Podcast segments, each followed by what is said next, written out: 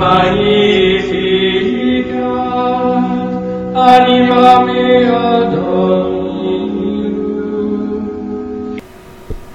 Somos todos irmãos.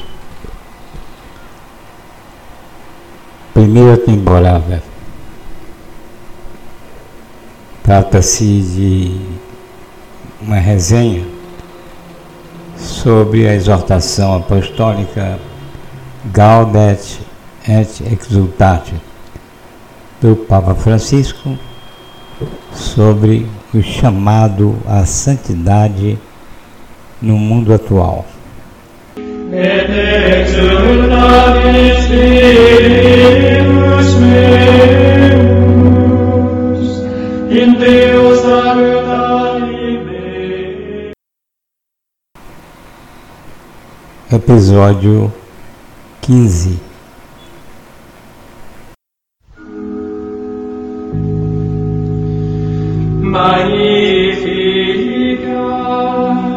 anima mea.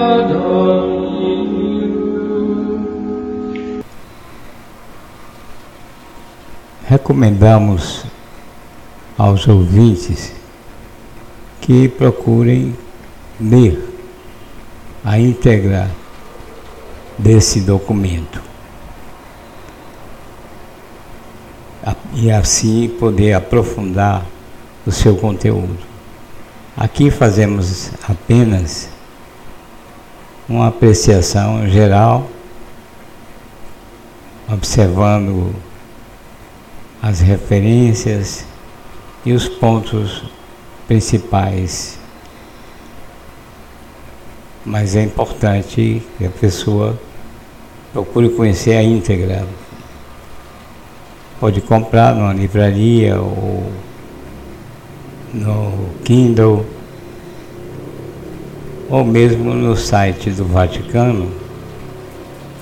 Pode ler o documento no site do Vaticano, que tem a vantagem de quando há uma citação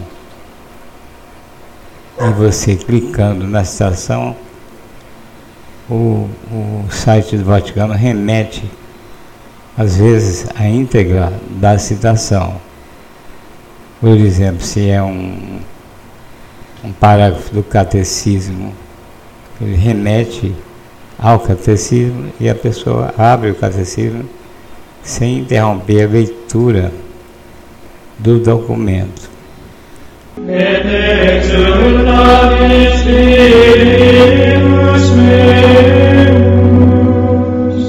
In Deo salutari meum. Alegrai-vos e exultai sobre o chamado à santidade no mundo atual. Estamos já no capítulo 3, que tem o título A Luz do Mestre.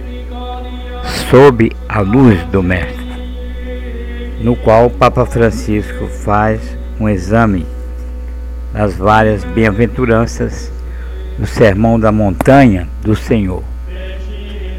Estamos agora na sexta bem-aventurança. Felizes os puros de coração, porque verão a Deus. Magnificat anima mea Domino. Et exultate Spiritus meus in salutari meum. Parágrafo 83. Diz Papa Francisco: Essa bem-aventurança diz respeito a quem tem um coração simples, puro, sem imundície. Pois um coração que sabe amar não deixa entrar na sua vida algo que atente contra este amor.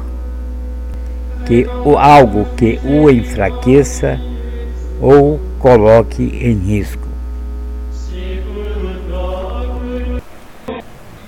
Em seguida, o Papa Francisco, no seu texto, faz várias citações, versando sobre o significado bíblico da palavra coração, ou seja, onde reside as intenções mais profundas do ser humano.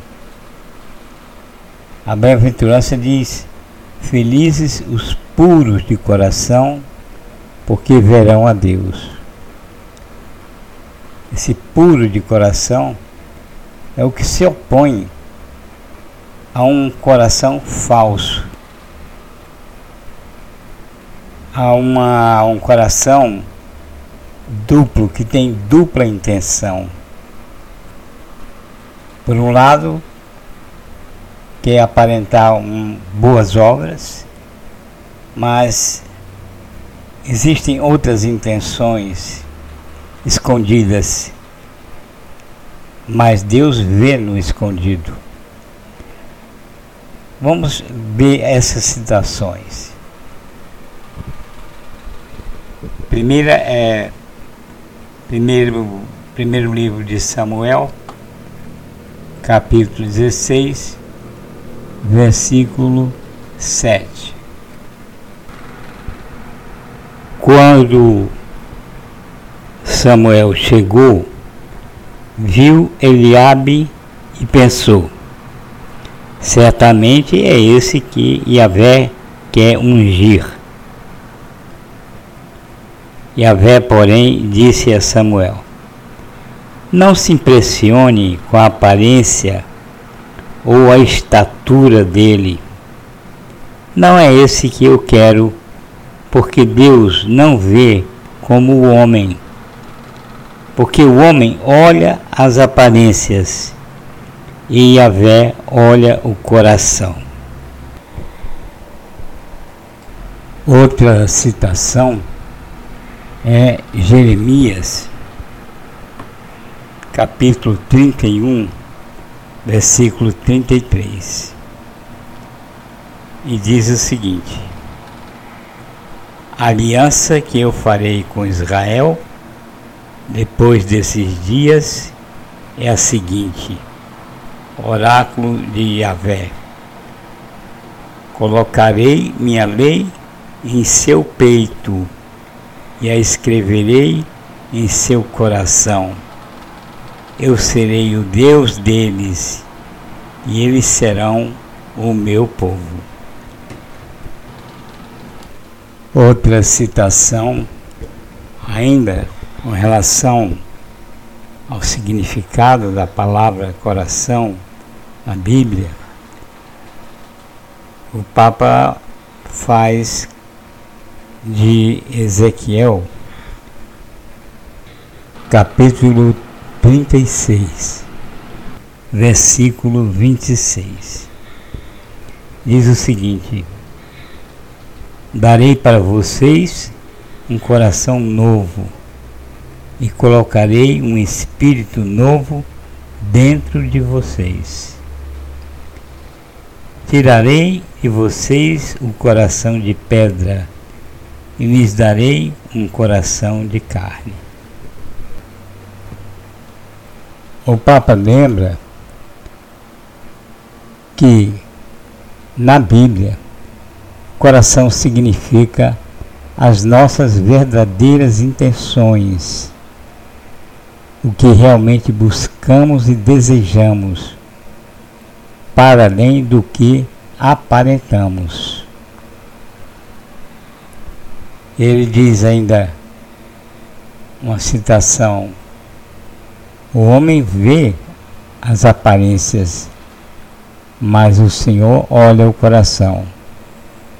Referindo-se ao primeiro livro de Samuel.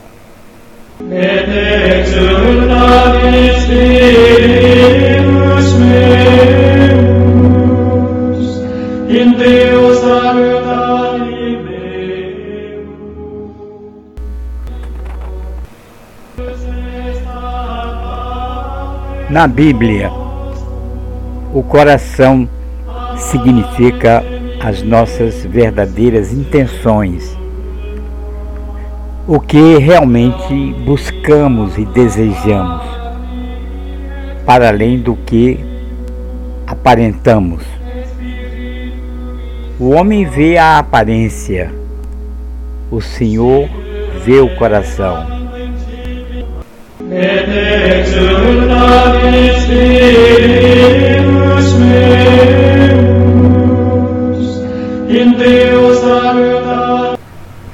Em Provérbios 4, 23, vamos ler: Acima de tudo, guarde o seu coração, porque dele brota a vida.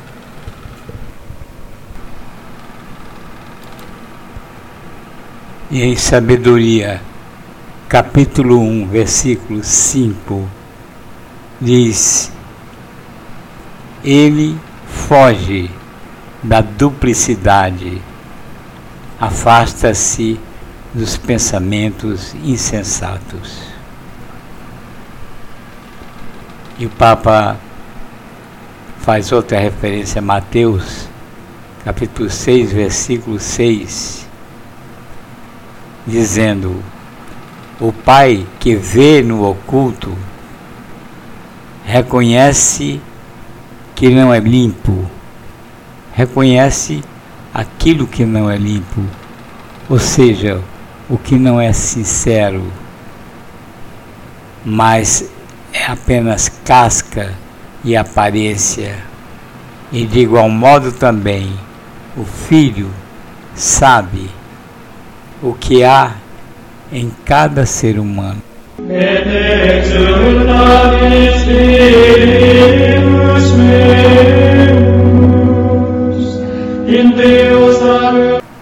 No texto, vamos ver ainda que se por um lado o amor exige as obras, mas tem que haver coração puro, coração limpo. A bem-aventurança diz que, o, o, que Deus espera uma dedicação ao irmão que brote do coração, de um coração limpo que brote de um coração limpo. E aí o Papa lembra a, aquela passagem conhecida de Paulo, né? Na primeira carta aos Coríntios, capítulo 13, no versículo 3 diz assim: Ainda que eu distribuísse todos os meus bens aos famintos, ainda que entregasse o meu corpo às chamas, se não tivesse o amor, nada disso me adiantaria. Em outras palavras, podemos dizer também: se eu não tiver o coração puro, um coração de amor, nada disso me adiantaria. Então, as obras em si é, não dizem nada. Tem que ver o que diz o coração quando leva o homem a praticar boas obras? Ou são boas obras de coração puro, ou são apenas casca, aparência? Se for aparência, não tem nenhum valor para Deus. E o Papa encerra esse, esse bloco com o seguinte texto, o parágrafo 86. Quando o coração ama a Deus e ao próximo, quando isto é a sua verdadeira intenção e não palavras vazias, então esse coração é puro e pode ver a Deus. São Paulo, diz o Papa, são Paulo lembra em pleno hino da caridade que vemos como num espelho de maneira confusa.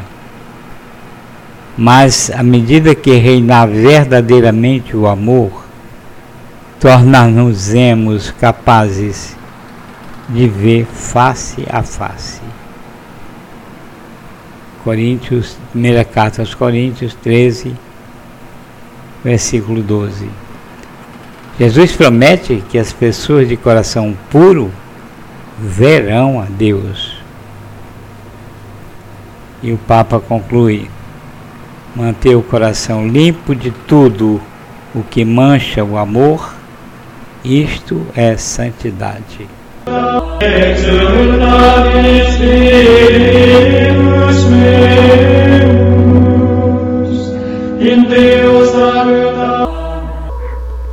Agora vamos para a sétima bem-aventurança.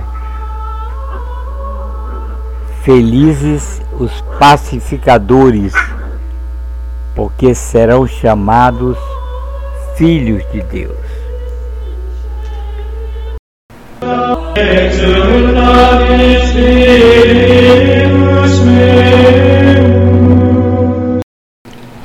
Aqui o Papa inicia a sua reflexão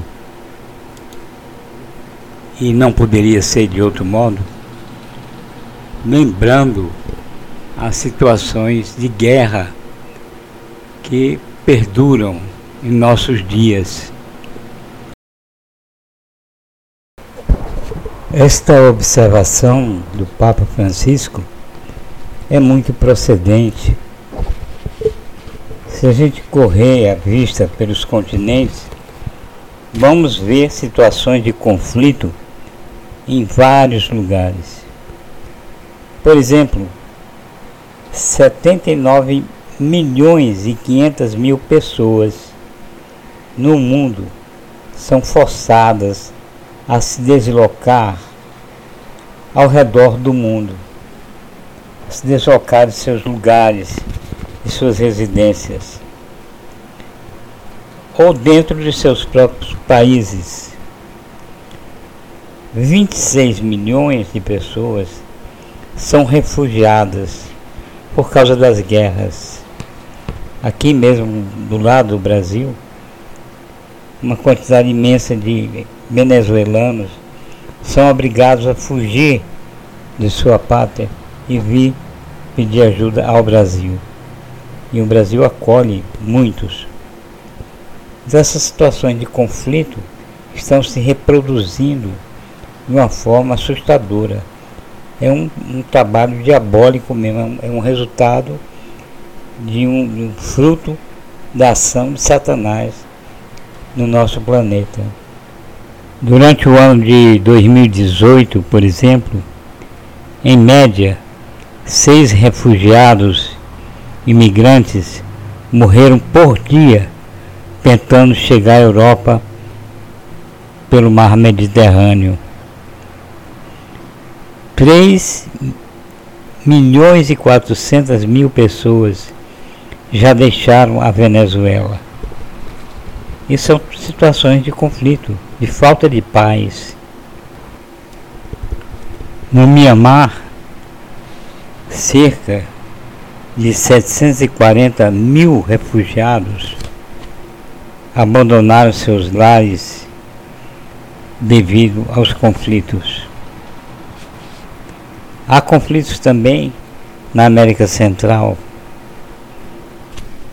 O conflito na Síria, diz um relatório, Agência para Refugiados da ONU, o conflito na Síria se agrava e a violência na região norte do país força 200 mil pessoas a saírem de suas casas no mês de outubro. A maioria delas foi deslocada internamente dentro da Síria, mas milhares de famílias cruzaram a fronteira rumo ao Iraque a fim de escapar do conflito armado.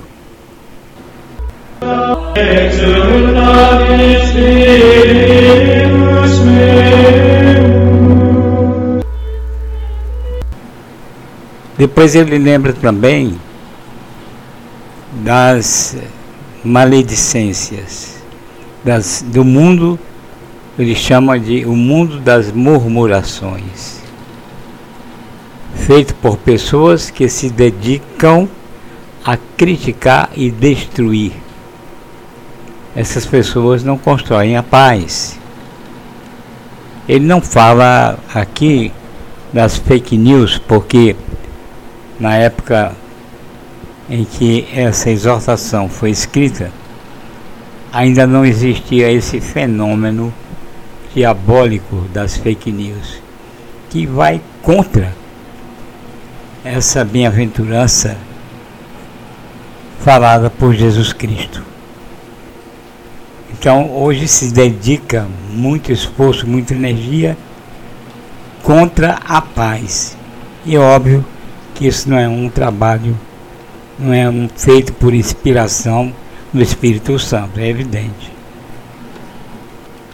E ele faz uma nota ao pé da página dizendo a difamação e a calúnia são compatíveis a um ato terrorista.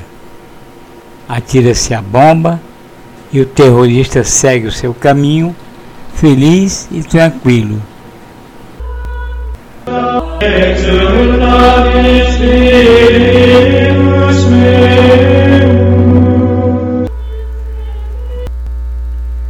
Parágrafo 88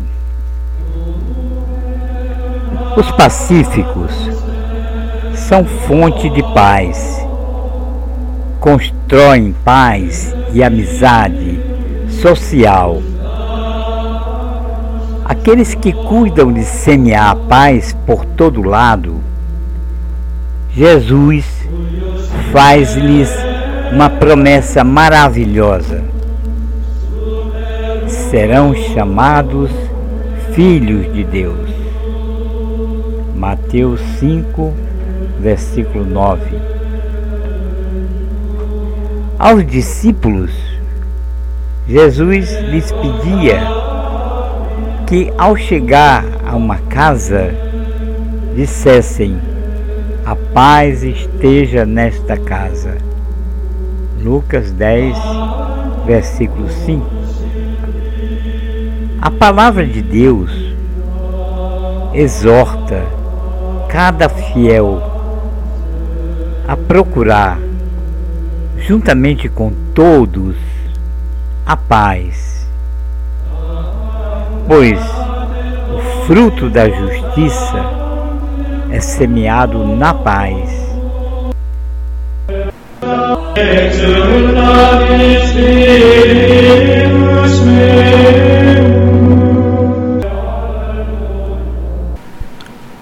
Neste parágrafo, o Papa fez uma referência à segunda, à segunda carta a Timóteo, capítulo 2, versículo 22.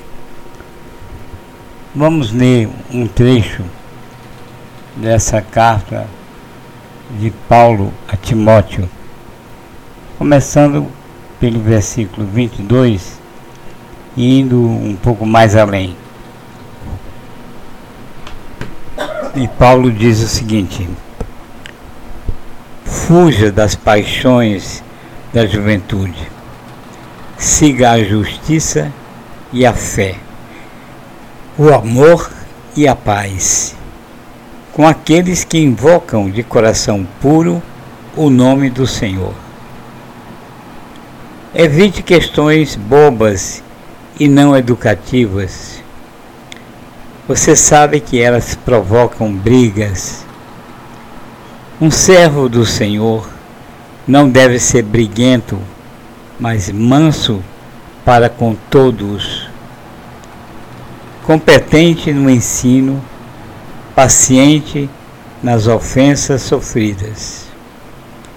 É com suavidade que você deve educar os opositores, esperando que Deus dará a eles não só a conversão, para conhecerem a verdade, mas também o retorno ao bom senso libertando-os do laço do diabo que os conservava presos para lhe fazerem a vontade.